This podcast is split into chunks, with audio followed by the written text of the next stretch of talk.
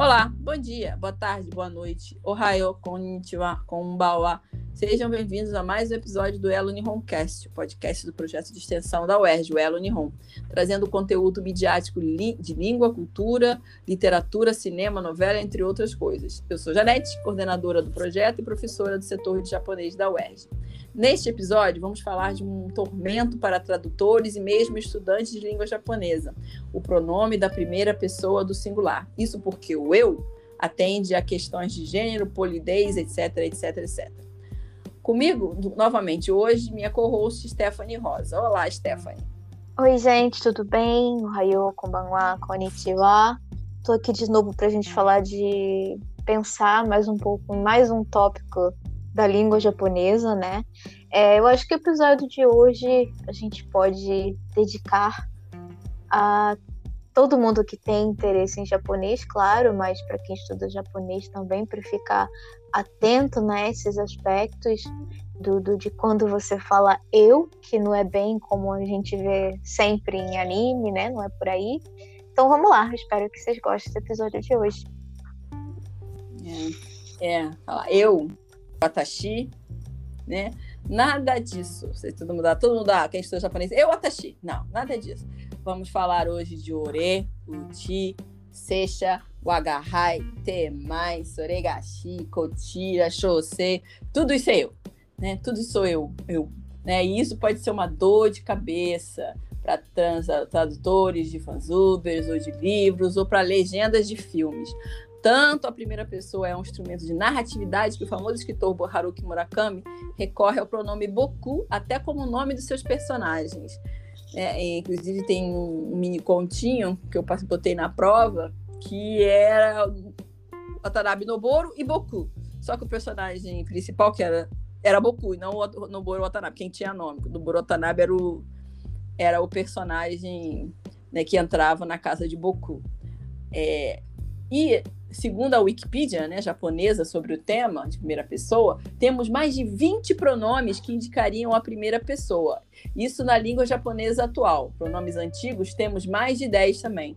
Isso porque eu, eu japonês, depende muito de local, quem está falando, onde está falando, e segundo o site de ensino de língua japonesa Tofugu, Pronomes japoneses transmitem uma variedade de subtextos, inclusive de formalidade, identidade de gênero, hierarquia social e distância psicológica, o que acaba sendo um desdobramento daquela nossa conversa sobre Keigo. Concorda, Stephanie? É, com certeza. É interessante de, de, de ter, eu acho, de tantas, de ter tantas formas de falar eu em japonês, é, associando com o nosso. É, quando a gente falou do episódio sobre Keigo, no episódio de Keigo, é que o Keigo você é, é, um cuidado que meio que você tem de se colocar em consideração ao outro, né? Enquanto a, a, essa quantidade de, de, opções, né, de formas de, falar, de falar de si mesmo, é, muitas vezes você se engrandecendo, é, é eu acho peculiar interessante. Uma das poucas chances que você tem de se engrandecer de graça que você tem no japonês. E, e claro, sendo. arriscando não ser polido, não ser humilde, né? Eu acho que o, o mais. talvez o exemplo mais popular que a gente possa dar fora de anime e mangá é o Eu Sou um Gato do Natsume Soseki, né? Que, que é, acho que é bem vendido aqui, é bem popular esse livro aqui no Brasil.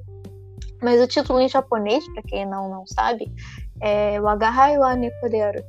E, e só o uso do agarrai, ele dá uma informação meio que de em que posição, é, é, entre aspas, social, o nível de formalidade dessa pessoa. O agarrai é um pronome que, que, que, que é usado para expressar hum, presunção, é alguém presunçoso, né? E, e a gente tem um personagem que é um gato. Então, quem poderia ser mais presunçoso que um gato? Você imagina um gato, ele com certeza vai estar usando o agarrai e não o atashi, o boku, né? É, o Boku, né? Boku também tem uma historinha que a gente pode falar depois também. Sobre o passado de Boku, mas o Agarrai no Nekodearu é, tem essa coisa. Não é uma, uma. Eu sei que, desculpa, mas acho que Boku tem uma. Não sei se está correto, né? Mas pelo que, pelo uso, pelo pouco que eu li, tem uma nuance um pouco mais jovem, mais leve. É, segundo filologia da palavra, porque ele também tem um Yatsu, é, acho que ele tem uma outra leitura, que tem o Doji, tem uma coisa de Dorei, que é de escravo, né, que vem da palavra escravo, mas aí no período Meiji ele virou, foi é, foi adotado pelos é, intelectuais da era Meiji e a partir daí ele ficou sendo é, um pronome polido, tem uma conotação cultural, né, do mesmo jeito que Kimi, da segunda pessoa Kimi. Às vezes o Boku também é usado hum. como segunda pessoa, né? E hoje em dia, e segundo, graças ao anime, né, muitas pessoas, muitas mulheres jovens usam Boku também, né? É, e realmente tem uma entre Boku e Ore, Boku é mais suave, é mais polido, né? Ele pode, em, em ocasiões não muito formais, até pode ser usado, né? Mas não pessoas iguais ou de status mais, mais baixos, né? Mas é menos forte do que Ore, menos vulgar, digamos assim, né?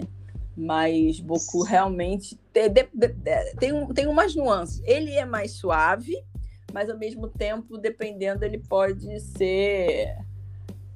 É, é como eles convém das coisas de realmente ele é mais fraco, assim, você se humilhando, né? Mas ele também pode ser usado como é uma humilhação, não uma humilhação, mas algo que você não se põe em cima, acima dos outros, ele pode ser utilizado em situações um pouquinho mais formal, meio, meio formais, não totalmente formais. É Shimobe? Eu, eu fiz uma pesquisa rápida que é Shimobe, né? Que era o antigo.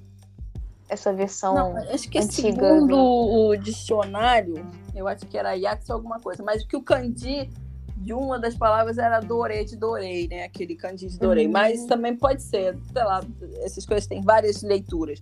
Mas o, o, passado de Boku tem a ver com escravo, né? Até porque tem uma pessoa e negócio, né? Gyoki também, né? É, negócio não pode ser aquela coisa, aquele a pessoa que se humilha, cudateiro, né? Você tá se, se humilhando. O passado dele é uma pessoa é, se humilhando, então também pode ser escravo, pode ser pode ser que seja Shimobe também. Eu vi uma coisa que era começa com Yatsu, acho que hum. mas não é um pouco masculino, talvez bastante masculino é, também, é, né? É mais masculino, é mais masculino.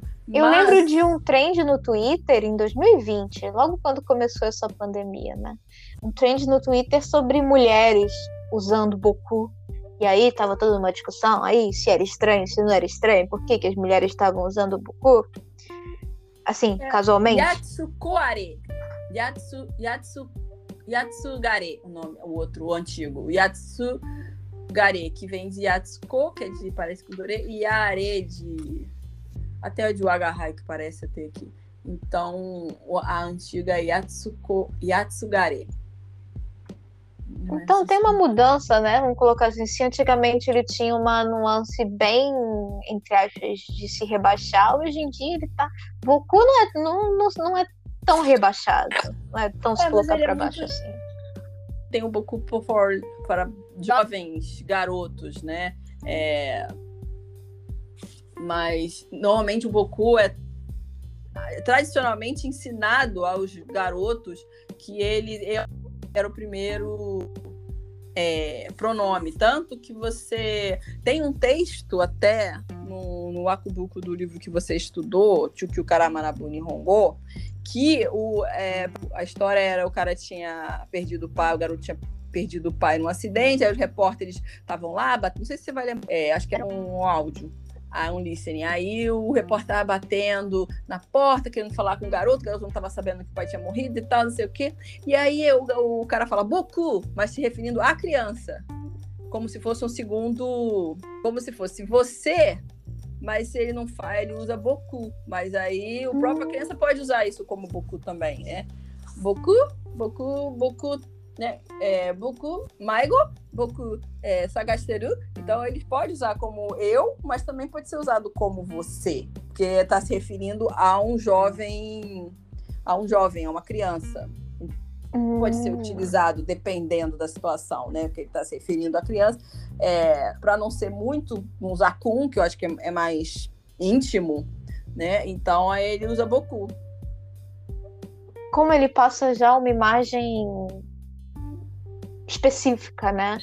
Para se referir ao outro, tem que ter essa imagem de jovem, que específico. É, aí diz que tem também, é como é, você normalmente é ensinado que quem os, os jovens meninos eles usam boku, tem uma certa conotação de imaturidade, dependência.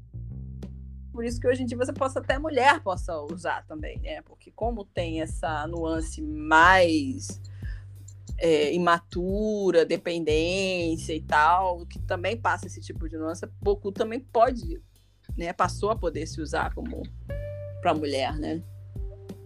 Que interessante como mudou, como evolui, né, a língua até mesmo no japonês, tão cheio de. Mas eu, nem, acho que nem.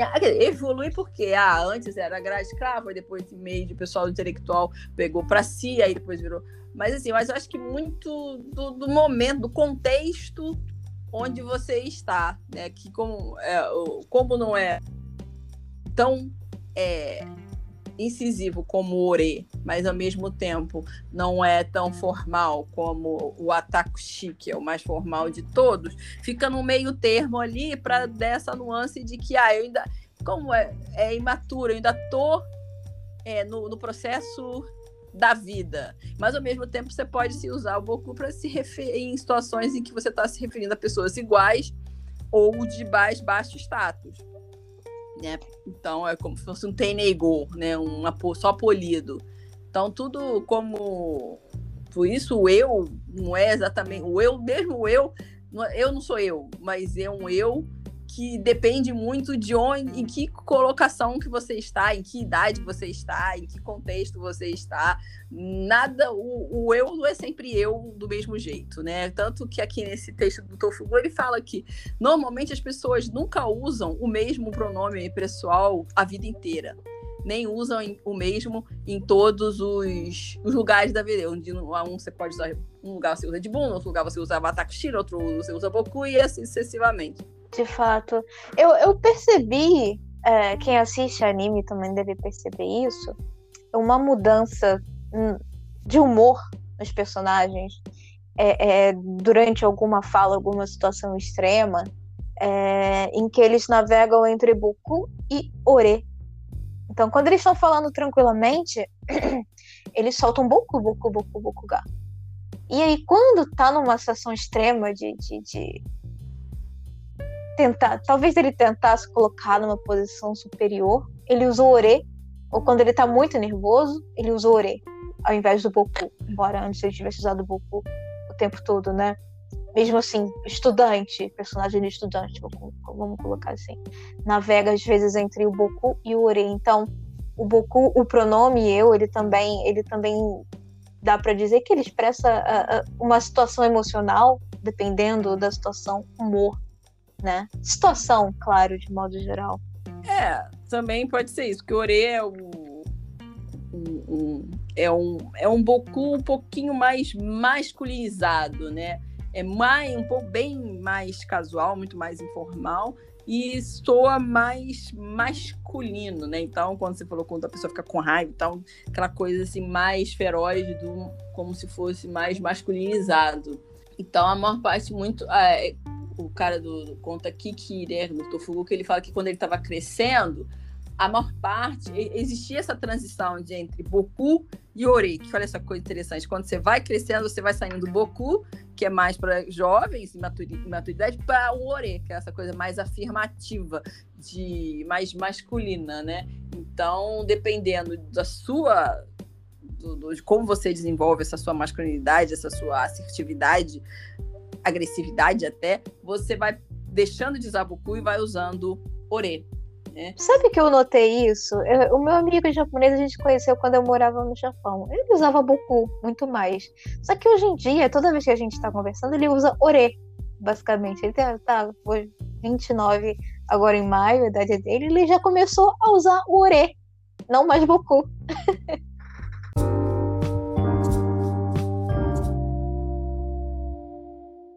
É, pois é. E aí, né, você vai falando dessa toda, essa variedade de subtextos, né? Tem uma influência muito grande na dificuldade em contextualizar e adaptar, por exemplo, uma tradução. Principalmente no caso da mídia japonesa, como o anime que a gente está falando direto aí, e filmes, pois além de saber que aquela palavra é um pronome de primeira pessoa, o tradutor tem que conhecer bem a cultura para saber em qual sentido aquele eu está inserido na cena, texto, etc. Por exemplo, falando de Ore, tem Oran, né? Oran Rostobo, né? Que no primeiro episódio, a menina é muito largada e tal, ela cortou o cabelo que jogaram chiclete no, no, cabelo dela e tal, então ela entrou por engano lá no Rostobo. É, e aí derrubou um vaso, e aí ela teve que é, pagar. Só que aí ela é uma menina, só que ela parece um menino. E aí o pessoal descobre lá que ela é uma menina, e aí, mas para trabalhar no Rostobo, para poder pagar o vaso, ela vai ter que é, se menino para poder atender as meninas, né? Porque aí ela fala no final: ah, será que agora eu tenho que chamar, chamar a mim mesma de Ore? Ou seja, menina, mas para adquirir essa personalidade masculina no anime, ela falou assim: ah, vou ter que me chamar de Ore, vou ter que falar Ore, né? Porque aí ela, assim ela perde a personalidade feminina e adquire a é, masculina, né? Isso pode virar uma loucura, concorda, Stephanie? Porque como é que você vai traduzir? Ah, ai, será que agora eu tenho que falar orei? Mas na verdade, todos dois são eu. Será que agora eu tenho que falar eu?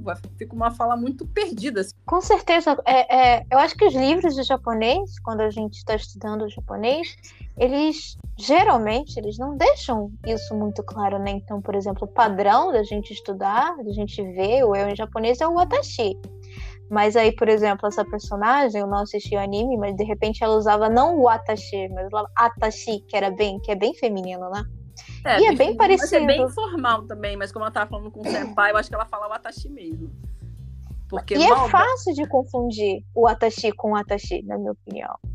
E, é. e, e para quem não sabe essas nuances, é, é, um tradutor que não percebe muito bem essas nuances entre o Atashi, Atashi, Oreboku, normalmente um tradutor é, é, vai saber, mas de repente alguém que está começando a, a traduzir, é, é, legendar animes assim por, como hobby, se não tiver atenção a isso, pode dar um, um, uma perda aí, vamos colocar.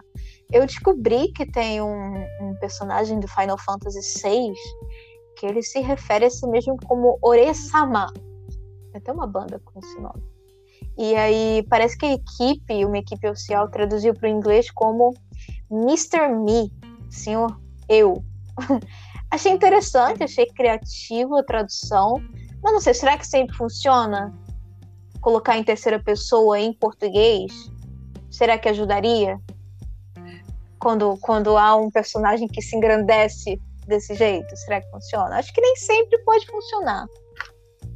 É, não, por exemplo, essa coisa do Atashi, eu lembro, eu acho que na verdade foi porque eu falava errado mesmo, né? Quando eu comecei a estudar japonês, era aluna, aí eu dava aula de japonês com um japonês é, intercambista. Mesmo ano que, eu, o mesmo, mesmo ano que Kotaro estava aí, esse menino também estava. Eu tava, antes da aula com Kotaro, eu dava aula com ele.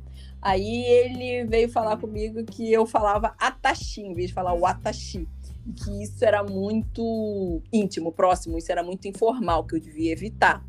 É, ou seja, de uma certa forma, eu falar Atashi, Atashi, é, sugeria muita intimidade com ele e ele não gostava. Então, hum. é, essa questão de atashi depende muito. Você pode usar, mas você pode usar com pessoas que você seja íntima e que você possa usar numa coisa informal. É feminino, é mais feminino, sim, mas mesmo as mulheres têm que usar o atashi ou o atakushi, né?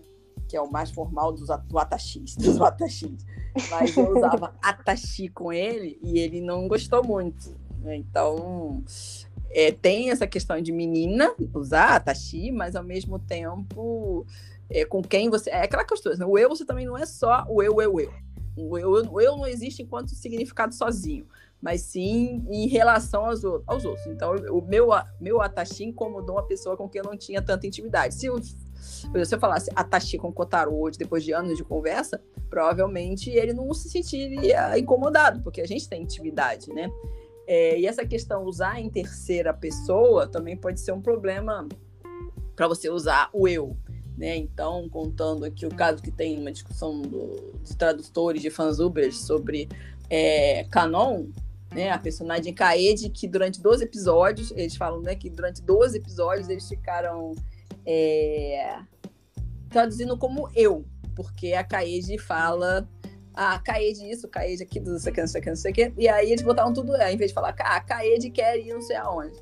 Aí, ah, eu quero ir não sei aonde. Só que no 13 terceiro episódio, parece que tem um, um fato que revela o motivo dela se chamar na terceira pessoa. Ou seja, você tinha que traduzir ela como na terceira pessoa, para que no final o eu, uhum. ela pudesse falar porque o eu. Então, é, é um problema de tradução aí que você. Se você bota o eu, você perde o, a revelação do final do episódio. Né? É, e também uma nuance de que é, falar na terceira pessoa tem uma nuance de infantilidade, é, ou às vezes você, ou então mesmo de humildade, é, o próprio autor do, do, a própria autora, né, a autora do, do, do, do texto do Tofugu, ela tinha uma irmã gêmea. Então, como a irmã, para ninguém, pra, principalmente a avó dela, não confundir ela com a irmã, ela falava o nome dela na terceira pessoa, para saber que era ela. Então, ela falava Sayuri, veio visitar a senhora hoje. Então, na verdade, a Sayuri era ela. Uma coisa que a gente não tem em português, né? uhum. né? Se você falar na terceira pessoa. Então, é... e mas ao mesmo tempo, também dependendo familiar. Mas se você sai do ambiente familiar, você já não faz mais isso. Porque se você fizer isso, você parece. Existe, né, aquela, aquela figura da Buriko, Buriko, que é a garotinha que gosta de se fazer kawaii cute para atrair homens, né? Japoneses gostam desse tipo de, estética. E aí você fala aí para você não ser para é, para não ser esse tipo de garota e ser annoying, tipo, muitas pessoas não gostam dessa coisa de você, mas existem contextos no qual você deve usar, por exemplo, mas por exemplo, um amigo meu, a gente foi na Universal, a namorada era meio assim, meio. Não que ela seja fosse burico, mas ela tinha uns momentos burico. Aí, aí ela falava, ai, a Kanye, a Kanye quer não sei o quê. Ai, a Kanye tá cansada. Aí, assim, mas na verdade não era a Kanye, era ela. Então, em português, como é que você vai, de repente, se isso tá num anime, se isso tá num filme, como é que você vai traduzir? Né? E, e não é só, ah, realmente é ela, eu, né? Eu quero isso, eu quero isso, eu quero aquilo. Mas quando ela fala a Kanye quer isso, a Kanye quer fazer, quer ir para não sei aonde, tem uma nuance aí de que não é, ela quer envolver o menino, quer ser kawaii. Então, se você tira o. Então, então você tira a terceira pessoa, você perde essa, esse ar romântico, kawaiesco que né, tá no, no momento. Então é um complicado, é um complicador para tradução, né? Com certeza. Não é, não tem aquela personagem não é a missa de Death Note que fala desse jeito também? Eu lembro que a. Sim, sim, a missa fala. Na minha adolescência era bem popular. Missa, a missa procurou por você, a missa gosta de você, não sei o quê. É, então tem essa coisa de falar em terceira pessoa, é, é, não é, é um eu que é eu, mas está fora de mim. e, e, assim, a Aimee, digamos assim, talvez seja a, o maior problema para traduzir e tal. Mas essa coisa de masculinidade, feminilidade, porque o fato de você traduzir tudo com eu, você perde essa nuance de, do ore como masculinidade. Você pode falar boku, você pode falar ore, mas o ore tem um, uma, uma, uma, potência masculina maior do que o do boku. Nenhuma mulher falando boku tem uma potência é, de talvez de, uma, de um amadurecimento, de uma. É homem, é, é, é masculino, mas ao mesmo tempo dá às meninas é, essa coisa de um amadurecimento, uma coisa diferente. É, o Atashi também, essas outras coisas. Mas, por exemplo, um filme de samurai, né? Que a maior parte dos filmes de samurai, o samurai só fala, só se refere a si mesmo de Seixa. Não é, é eu, mas não é exatamente eu. É um ser, é um eu que se humilha né? Então, é, é um Atashi, mas é um Atashi com nuances diferentes. Então, também é, é, é complicado você né, tirar essas. Na hora da tradução, conseguir passar esse tipo de, de, de emoção Acho que é praticamente impossível, né? Para o português, pelo menos, para o inglês, talvez, que praticamente impossível. Sim, eu acho que o, não existe, segundo é, as pesquisas aqui, não existe nenhuma outra língua com tantas variações de pronome pessoal de primeira pessoa quanto no japonês. E olha que o hindi, o, o pouco que eu sei do, do hindi, tem bastante forma de você dizer. Tem algumas formas de você se referir a você mesmo, né? E ao outro mas o japonês faz a tradução ser um trabalho duro.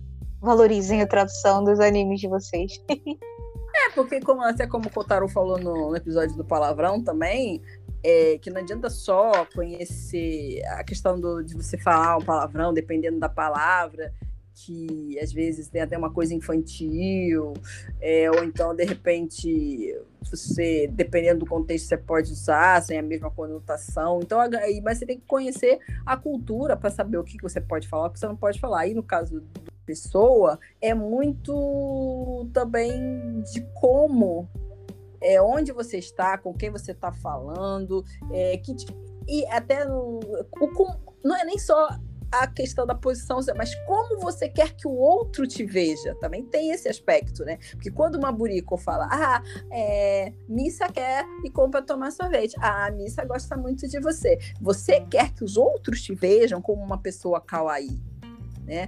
E você só pode usar em um determinado contexto. Se você usar em outro contexto, as pessoas vão ver com você como uma pessoa chata, irritante, então, e aí quando você fala de boom, é o próprio de boom, que significa que é, é, é eu, mas não é eu, porque na verdade é eu, pró, é eu próprio. Eu, Jibun no Yori Oshimasu. Então, assim, eu faço a minha própria comida. Ou seja, eu mesmo, por mim, né? Uma coisa que aquela coisa assim, de humildade de você mesmo estar responsável pelas suas ações, mas não no sentido que você, que você não incomoda ninguém, meio, meio isso, né? Então, o próprio Jibun também, quando você vai usar, você tem que usar de uma forma diferenciada, né? É, que é muito é, um, é um, uma palavra muito versátil para você dizer eu mesmo, né? É, é usado muito em sistemas hierárquicos, como times ou entre militares. É, não, é, não, é, não é utilizado muito em é, eventos formais, né? mas ela mostra uma humildade de respeito pela pessoa para quem você está falando. Então, o Dibum também pode ser um, uma palavra útil nesses momentos, até para dizer é, que ah, você mesmo está fazendo, não, não tá pedindo, tá mostrando respeito pela outra pessoa, você mesmo está fazendo as coisas sem incomodar ninguém, né? Não cangaé é o que eu penso, não quer dizer que isso, né, eu sou humilmente, é, é, humilmente o que eu, humildemente o que eu penso, né, sem interferir no pensamento de outro. Então tem muito desse, não só é, respeito pelos outros, mas também como eu quero que os outros me vejam. Isso também é um negócio que vai de uma mão e outra, né? Fundamental, não é só como você se coloca, como você coloca o outro, é como você quer que eles te vejam. Entra no Keiko que a gente conversou na, na no, no outro episódio, né? Como que você quer como que você quer tratar aquela pessoa, mas como você se coloca, como você coloca o outro, ele é como você vai se colocar também. Humildade ou superioridade? Tô sempre navegando. E com o Dibum tem também o Dibum destino, que também é bastante é. usado, eu vejo de vez em quando, que é meio pleonástico às vezes. É, eu, eu, eu mesmo. É porque Dibum tem muito assim, ah, eu, humildemente, o Gistin, eu mesmo, dentro do meu dentro de mim mesma. corpo e mente, eu mesma, né? Mas é para dizer que é uma coisa. Até porque é, na sociedade tem muito da maneira você tem várias palavras que separam o que é você individual e o que é sociedade tipo de Bunjishin, tem também Katenakoto, o Agamamá, essas coisas assim, né? Principalmente Kate, Kate, a, né? Então, ou seja, ele fez por si mesmo, não tem nenhum grupo dando suporte. Né? Então, uma coisa que também é interessante de pensar as outras palavras que é, meio que isolam o indivíduo.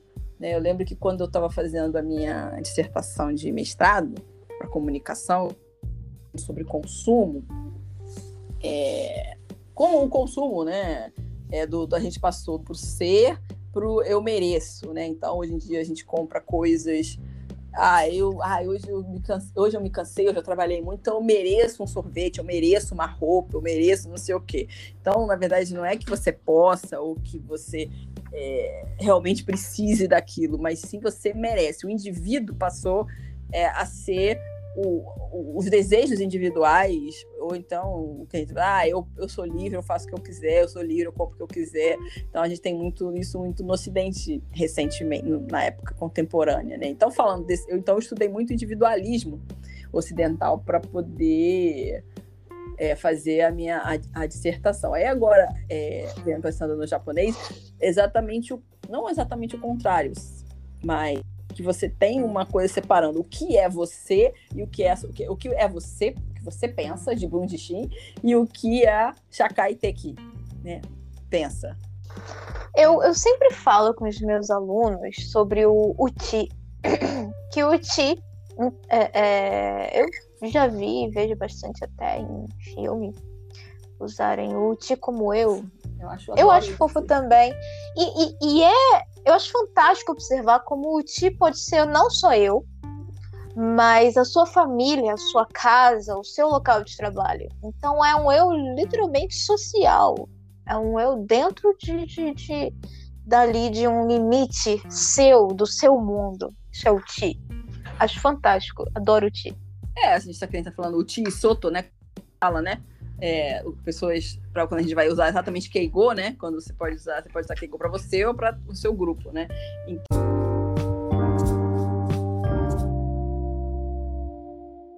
Então, essa variedade de formas de dizer eu, né, revela um lado interessante da sociedade japonesa que opõe, de certa forma, a individualidade e coletivo.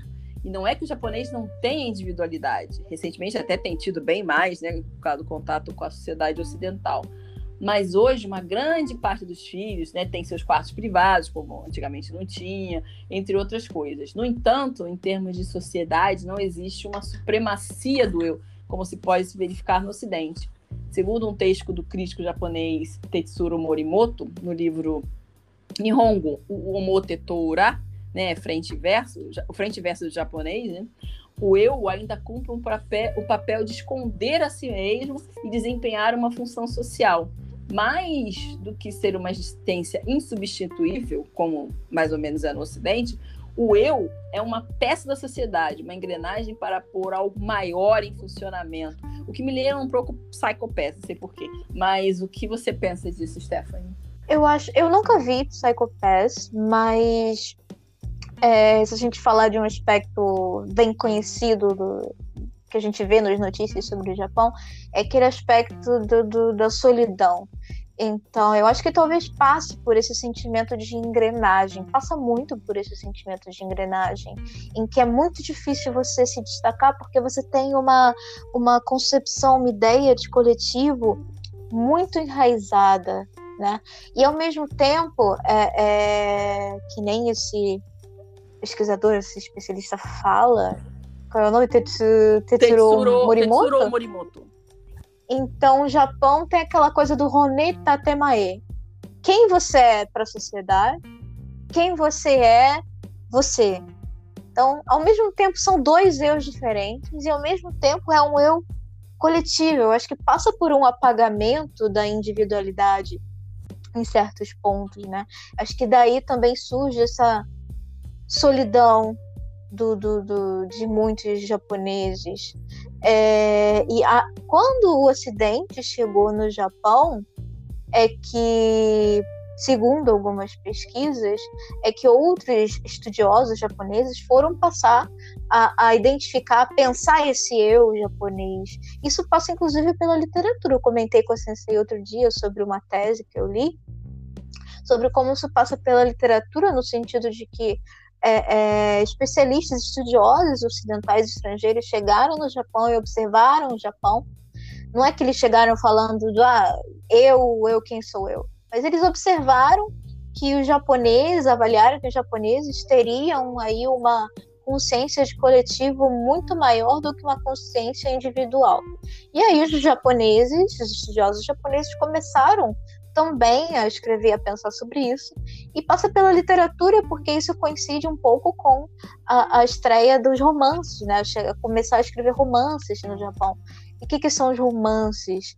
É, no sentido de você criar eus diferentes, que não são pensamentos de quem está escrevendo, ou em que você não sabe os limites da ficção e realidade, mas o romance é um eu em interação com outros eus que não é quem você está ali. Então isso em certo ponto começou só quando o Japão conseguiu ter o Ocidente, o pensamento ocidental como referência, mas claro, é, é, de sentido geral, a gente conhece o Japão como uma sociedade coletiva, extremamente de consciência coletiva, e passa bastante por esse sentimento de, de engrenagem. Tem até o, o. Não tem um conto sobre isso do. Ah, esqueci o nome. Akutagawa? um conto do Akutagawa? Qual tem? Isso. Eu não lembro. É, é justamente é daqui... sobre sobre um homem que ele começa a se sentir uma engrenagem, ele começa a virar uma engrenagem. É meio que isso, ele vai virando isso aí, recomendo, inclusive, muito legal. Não sei, não, não lembro desse não. É mais de qualquer forma, essa coisa do, do privado, do individual, é muito marcado na língua, né?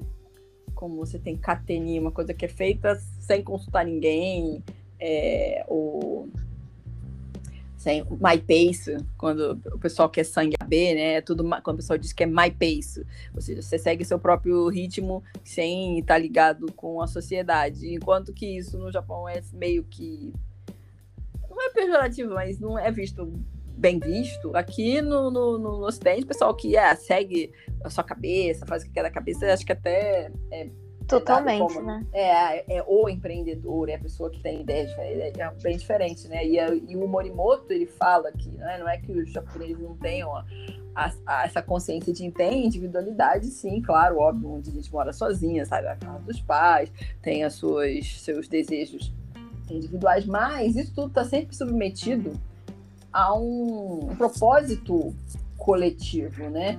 É, e aí o Morimoto fala que aqui o Seken, o mundo, a sociedade é, e, o, e, a pessoa, eles vivem juntos. Essa questão do, do ser humano apartado da, da, da sociedade, do mundo, que o homem não vive sozinho. É, talvez por uma questão muito de que você precisa do conjunto para sobreviver.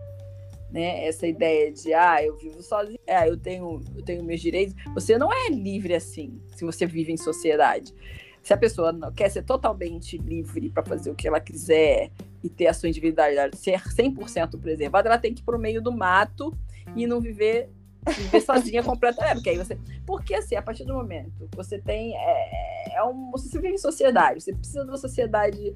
É, eu lembro uma vez num, num, texto do livro branco também, do Chukyu Jokyu, é, Chukyu que falava sobre a questão dos olha, eu não sei, algum país, ou da Indonésia, algum país ali do, do, leste, do sudeste asiático, que estava falando que as pessoas não usam arigato, que elas não falam obrigado. Hum. Mas era porque a história do, do, povo era que eles tinham nascido do, da, da questão nômade. Então, eles construíram a, através de uma vida nômade, no qual é, você precisa de, de todo mundo ajudando para se manter vivo. Tipo meio aquele Ai, meu Deus, como é que é o nome daquele. Bio, Biohazard? Não, como é que é o nome do, daquele da. da da com, com, é, com corporação Umbrella. Ah, sei. Que eu esqueci o nome agora. Que é com a. Os filmes são com a Mila Jovovich. Mas o game dizem que não tem nada a ver com aquilo. Mas assim, tipo, eu vi o. Acho que é o 3 que tinha um comboio que ia pegando o que sobrava de comida e tal, fugindo dos, dos zumbis lá. E eles, ó, eles tinham que ficar juntos, porque eles tinham que se proteger, porque ah, se um via o zumbi, aí matava, entendeu? Você tinha... Então, meio que essa coisa, todo mundo tinha que ficar junto. Então, o fato de você ficar junto não é porque ah, não era um favor, mas sim era uma questão de sobrevivência. Então, as pessoas não diziam obrigado, porque o obrigado era uma coisa muito mais profunda do que, ah, você não tá ali por favor, você tá ali por uma questão de sobrevivência. Então, interessante. É, se você precisa estar tá junto, né, é, Então você tem que respeitar o limite do outro. Então, se você mora num, numa, numa, numa, uma, num prédio de apartamento, se você começa a fazer barulho na pessoa de baixo, né? Você está incomodando a pessoa de baixo. Então você também não pode reclamar se alguém da pessoa de cima te bater em você. Então, se ah, eu sou livre para bater na pessoa de baixo, então a pessoa de baixo também, a pessoa de cima também é livre para bater em cima de mim. Então, essa questão do conjunto, porque a ação de um gera impactos no outro.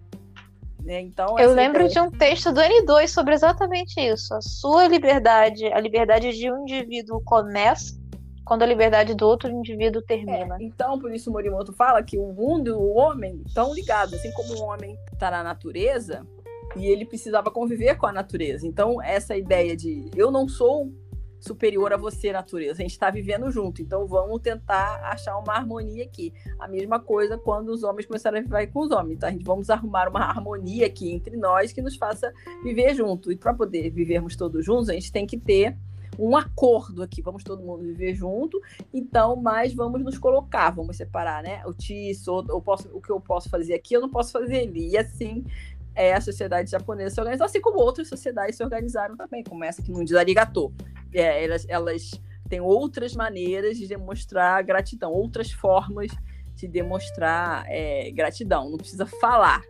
É, até porque, dependendo do, do japonês, ele também tem outras maneiras de dizer obrigado do que expressar em palavras. Né? Ele pode fazer, como a gente fala, yarimorai, né? Nasquete, morai masenka, né? ou então, ah, fulano são, ah, oxete kuremashita. Então ele tá meio, meio que na própria fase ele já está agradecendo o fato de ser ensinado por alguém. Né? Então eu acho que passa muito por essa noção assim de que eu dependo do outro e o outro depende de mim. Né? Então o meu, o, eu que está aqui na família é um eu diferente e para eu mostrar, demonstrar exatamente que, qual é esse eu, Aí tenho tantas variedades é, de eu. É uma noção que, que o Ocidente admira, né? Que eu vejo, principalmente em, em, em termos de negócios, até bastante. Eu vejo bastante a discussão de, de, de da, da questão da promoção no ambiente de trabalho. Porque se você olhar mesmo um ambiente de trabalho numa empresa japonesa, tem um. Lá na frente tem a mesinha do, do chefe lá do departamento. E aí ele fica de olho em várias mesinhas, como se fosse um grupão, uma tribo, vamos colocar assim. Enquanto no, no, no, numa empresa, no funcionamento de uma empresa aqui no Ocidente, no Brasil, principalmente nos Estados Unidos, você tem um olhar muito, muito mais individual. Então, o, o progresso, o desenvolvimento dessa, do sucesso do seu departamento não é do coletivo, não é do departamento. Acontece muito mais do eu, do eu, daquele indivíduo, de um certo indivíduo. Eu acho que a gente tem muito a aprender ainda sobre isso. Claro, tem o lado ruim do apagamento, mas tem o lado de que a gente consegue, de a gente conseguir conviver melhor em sociedade, né?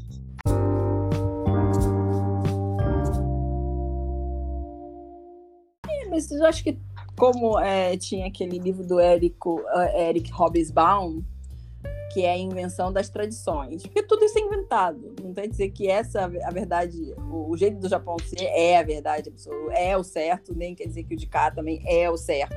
Porque são tudo é, coisas, tradições inventadas de acordo com a evolução da sociedade. O próprio Morimoto fala que é, esses pronomes foram se desenvolvendo, assim como o Keigo, que a gente falou da outra vez, né, que foi evoluindo de acordo com como primeiro era a questão do rei, depois você tinha outra, outras classes que foram é, crescendo, se desenvolvendo.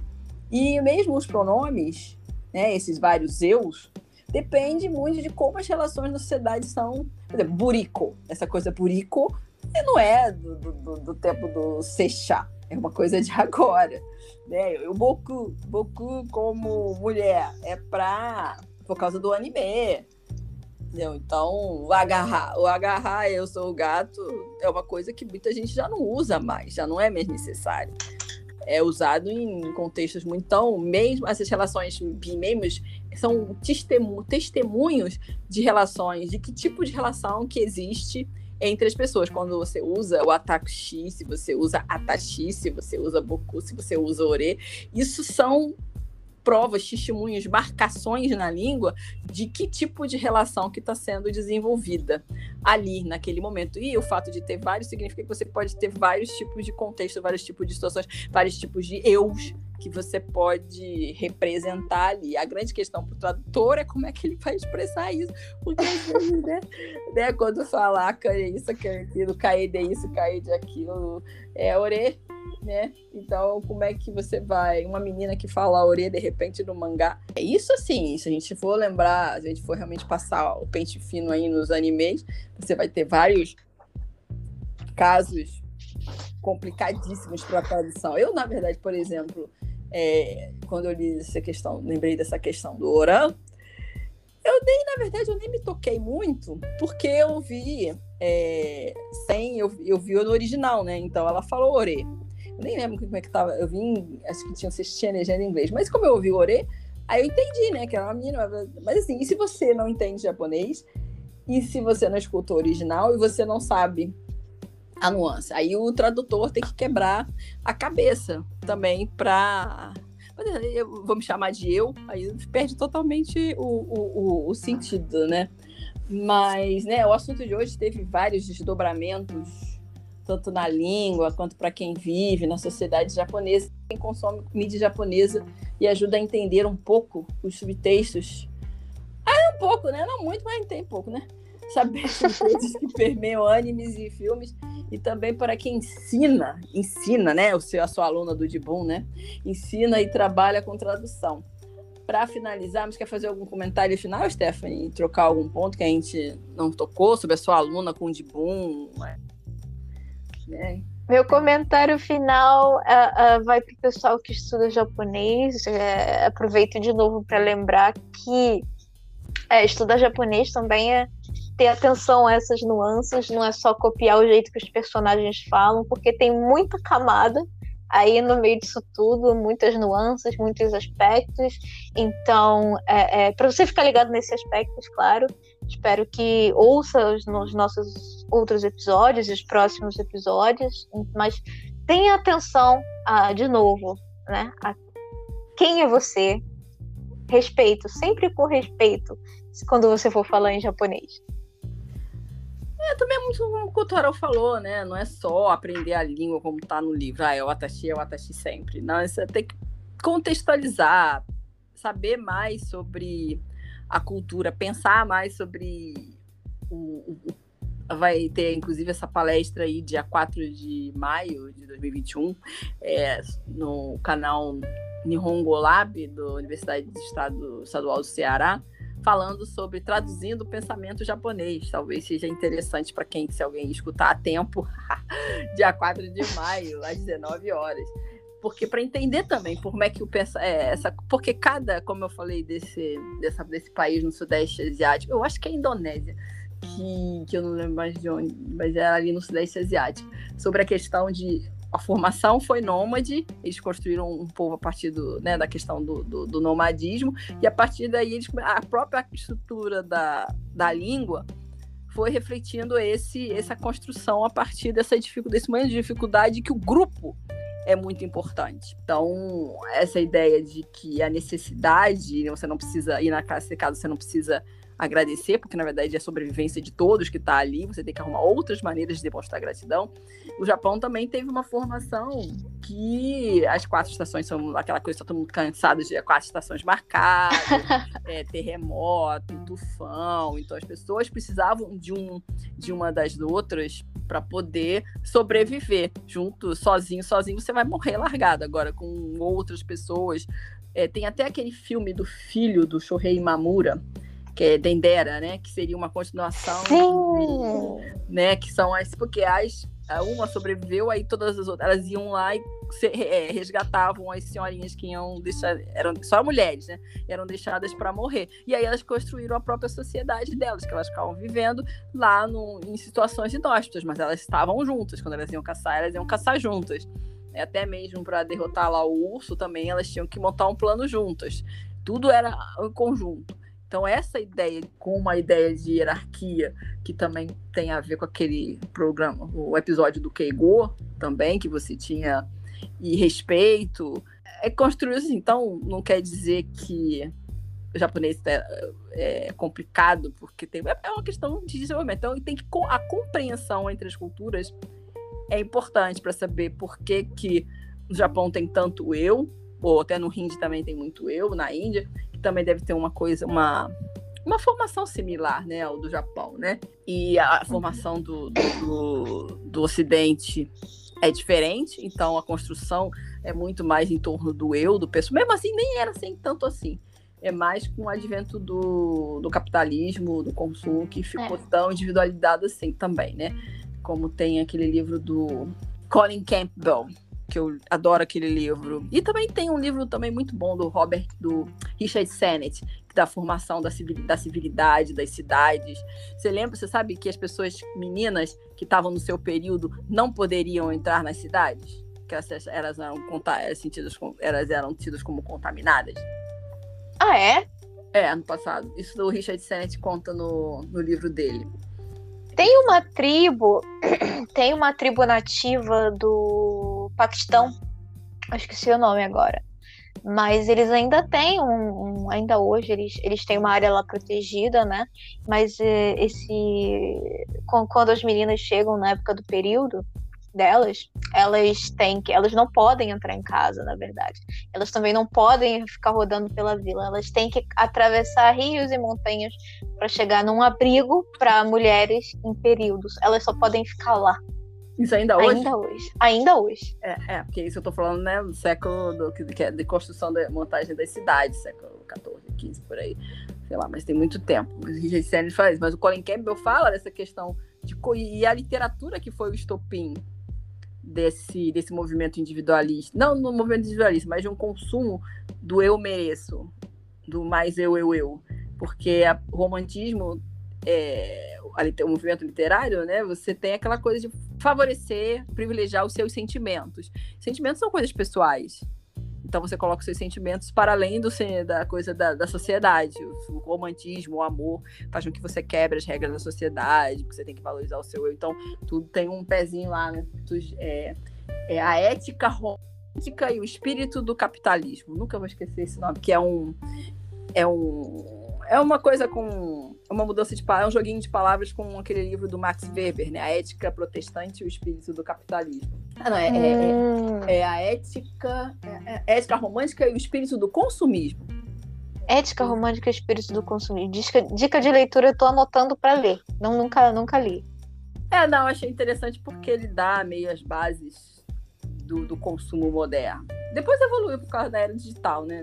Mas foi um livro que eu li para minha dissertação de mestrado e que eu acho que ainda é bastante atual, né? Porque o, dia, o tempo todo a gente está sendo o eu nosso, o nosso eu está sendo estimulado, mas em comparação ao eu japonês, que eu é esse, né? O, o, o, é. o, o japonês, o eu japonês está não, está diluído na, pela sociedade toda em, em palavras, concretizado em palavras, não é somente ah, o eu que tá, porque a gente não ah, o eu da minha o eu da escola, o eu da universidade, o eu de casa, não. O eu japonês tem que ser verbalizado em um atashi, boku, ore. Ore eu não posso falar teoricamente, porque eu sou menina, né? Mas didaticamente, ore, o agarrar, né? De boom, né? Shosei, tudo isso a gente torrou, tudo isso é eu mas depende do momento, depende. Janete agora vai terminar o podcast. mas eu não quero ser burico. Kyoa. Ijode. Mas eu quero fazer algum, algum, algum cumprimento final, Stephanie? Não, não, arigatou gozaimasu. Não, Janete vai terminar e vai falar Ijode. Matar, que o Tsukaresa Madestar. Thank